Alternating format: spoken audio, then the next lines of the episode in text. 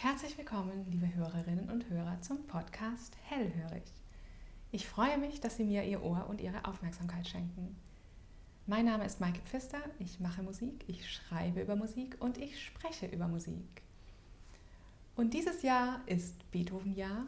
Beethoven feiert seinen 250. Geburtstag, beziehungsweise wir feiern ihn. Und deswegen ist es ja nur selbstverständlich, dass dieser Anlass auch hier in einem Podcast für klassische Musik gewürdigt wird und dass ich jetzt ein wenig über ihn spreche. Denn Beethoven ist ja nicht irgendein Komponist, er ist der Titan, der Meister, der einen übergroßen Schatten auf die nachfolgenden Komponistengenerationen geworfen hat, an dem sich alle abarbeiten mussten. Ihn umgibt eine Aura des Übermenschen. Seine Musik ist voller die Menschheit transformierender Gedanken. Das ist das Bild, das in der Literatur über ihn ja auch gerne gezeichnet wird. Vielleicht werde ich Sie jetzt ein bisschen enttäuschen. Denn das Werk, um das es heute geht, widerspricht diesem Bild ein bisschen. Es geht um sein Septett Opus 20. Der erste Satz, der klingt so.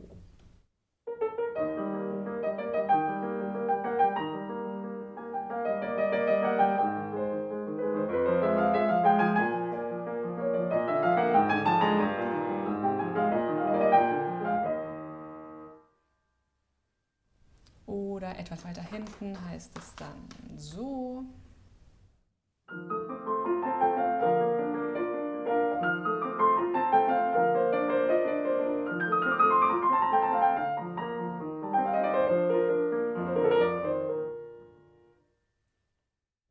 Ja, also da springt mir jetzt der Herrscher, der Held, der gern auch mal mit Napoleon verglichen wird, dass Musik manchmal mit musikalischen Feldzügen verglichen wird, dass Musik von der Befreiung des Menschen handelt, dieser Held springt mir jetzt nicht unbedingt ins Gesicht. Wir schauen mal, was im zweiten Satz passiert.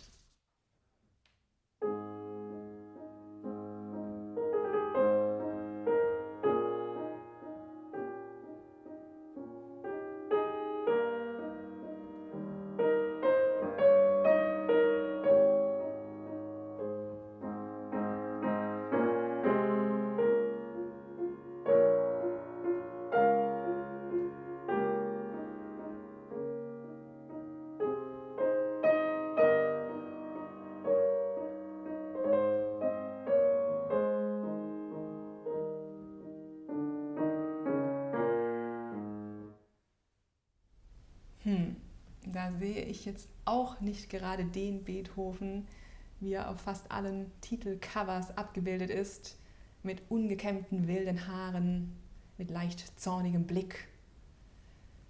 Ein Beethoven-Buch, das hier vor mir liegt, das auch dieses Bild gewählt hat als Titelbild, das trägt den bescheidenen Untertitel Der Schöpfer und sein Universum. Und wie in den meisten anderen Büchern über Beethoven ist auch darin die Rede von der Absolutheit seiner Musik, die für sich steht, die keinen Grund, keinen Anlass, keine Existenzberechtigung im Außen sucht und braucht. Tja, da hören wir doch mal in den dritten Satz des Septetts. Da findet sich ein Menuett, ein Stück Gebrauchsmusik.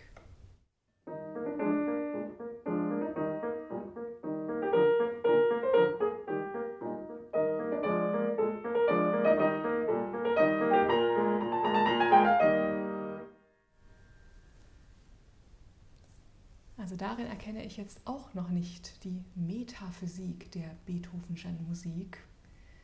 Diese Musik, die auch ein dementsprechendes würdiges Publikum verlangt, eines, das sich nicht nebenher unterhält, geschweige denn tanzt. Und wenn der Meister ein Publikum seiner Zeit mal nicht für würdig befand, dann konnte er schon mal so einen Kommentar setzen wie, für solche Schweine spiele ich nicht. Also er war wohl eine recht imposante Persönlichkeit einer, der in vieler Hinsicht vom Leben sicher auch gebeutelt wurde und deswegen verzeiht man ihm vielleicht ein Stück weit solche Kommentare. Aber er ist auch bekannt dafür, dass er trotz aller Schicksalsschläge nie klein beigab, dass er dem Schicksal in den Rachen griff und ja, kämpfte bis zum Äußersten und dass das auch in seiner Musik hörbar sei. Hören wir doch mal in den vierten Satz.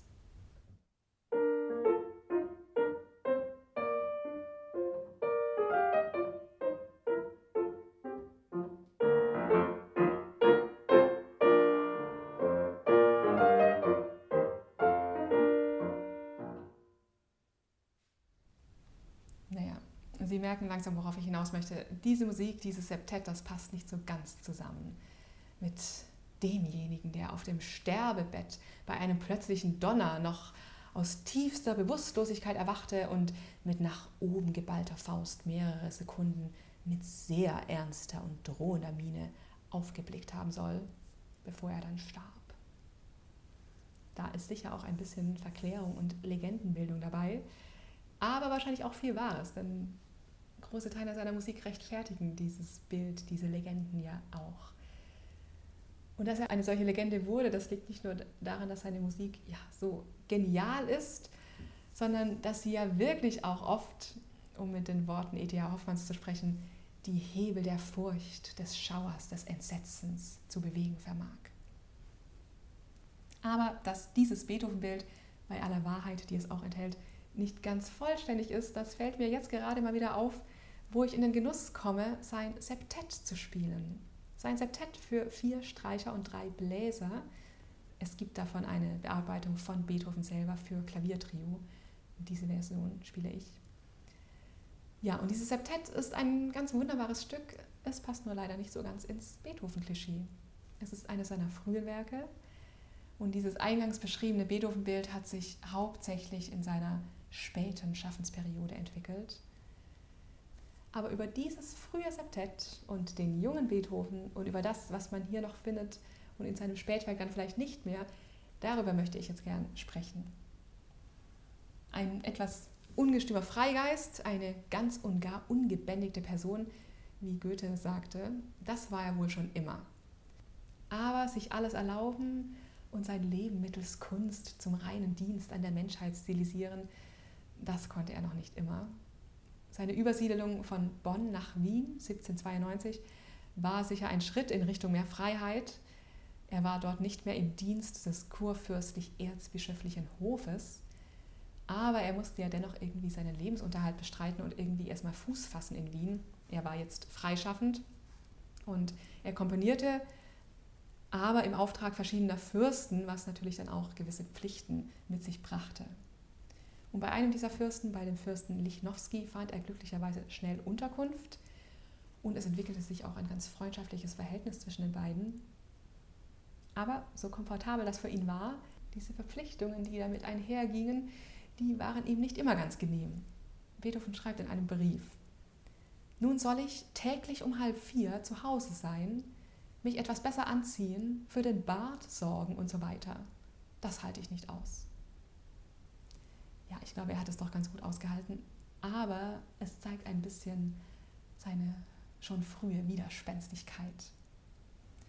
Und in diesen frühen Wiener Jahren ab 1792 sind auch schon sehr zukunftsweisende Werke entstanden, in denen sich das späte Beethoven-Bild auch schon bestätigen lässt.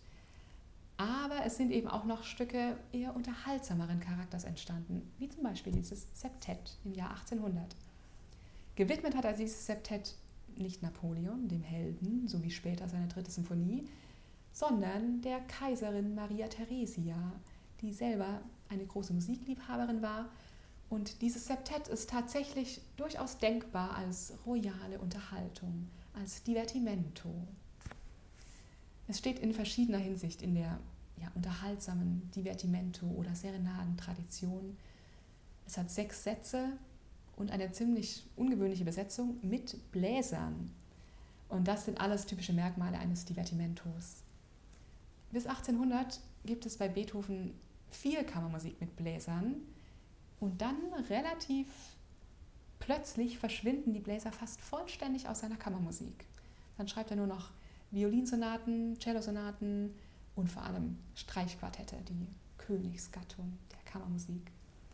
Und Bläserkammermusik, das war einfach zu sehr mit dem Wiener Hof, mit dem aristokratischen Amüsement verbunden.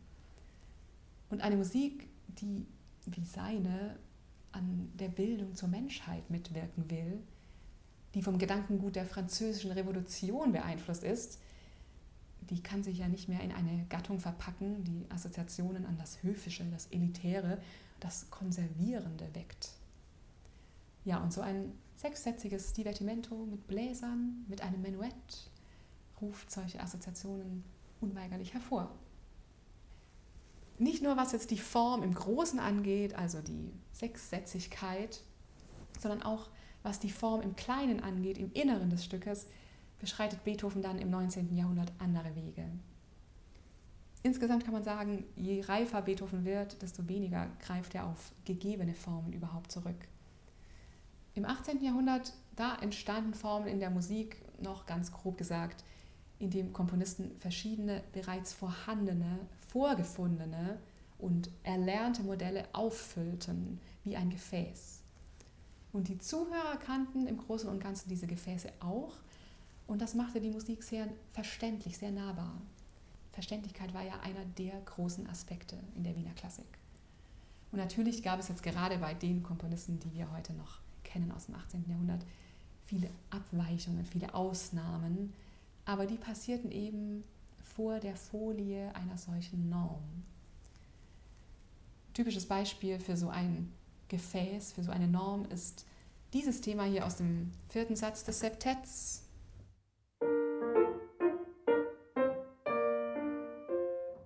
Motiv A.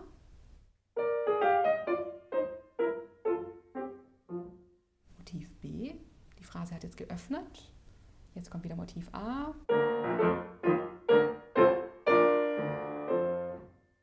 Und jetzt muss man das Ganze irgendwie nach Hause fahren.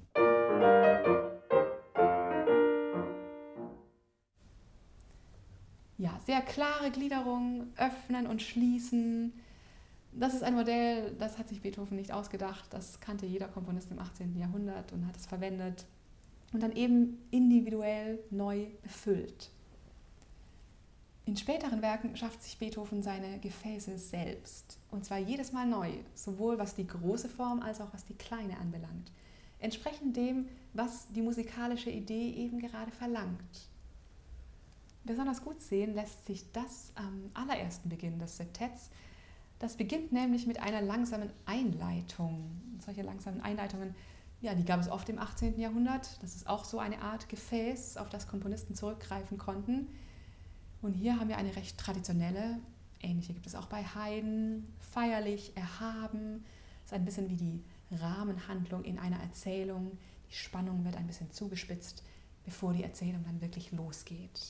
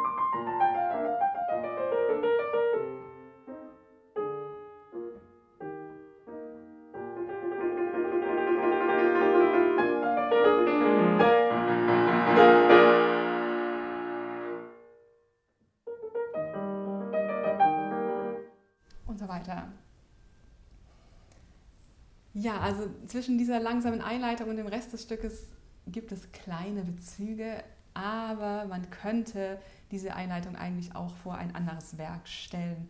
Also in ihrem Grundgestus ist sie sehr modellhaft. Vollkommen anders ist das hier in der Einleitung zur großen Fuge, einem der allerspätesten Werke Beethovens und einem seiner allerkomplexesten und rätselhaftesten Werke.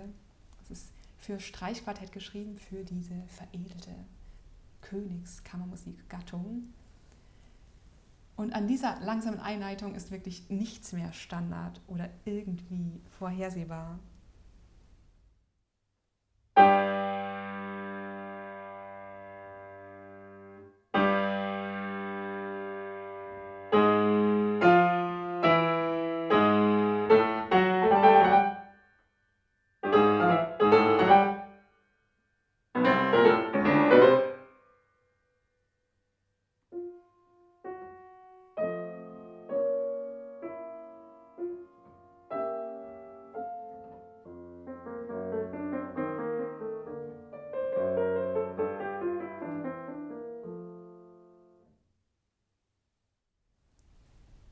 Diese Einleitung ist definitiv nicht austauschbar.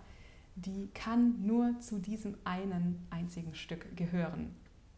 Aber man muss sagen, die Tatsache, dass es in diesem Septett überhaupt eine langsame Einleitung gibt, die ist eigentlich ziemlich ungewöhnlich und ein bisschen widerspenstig.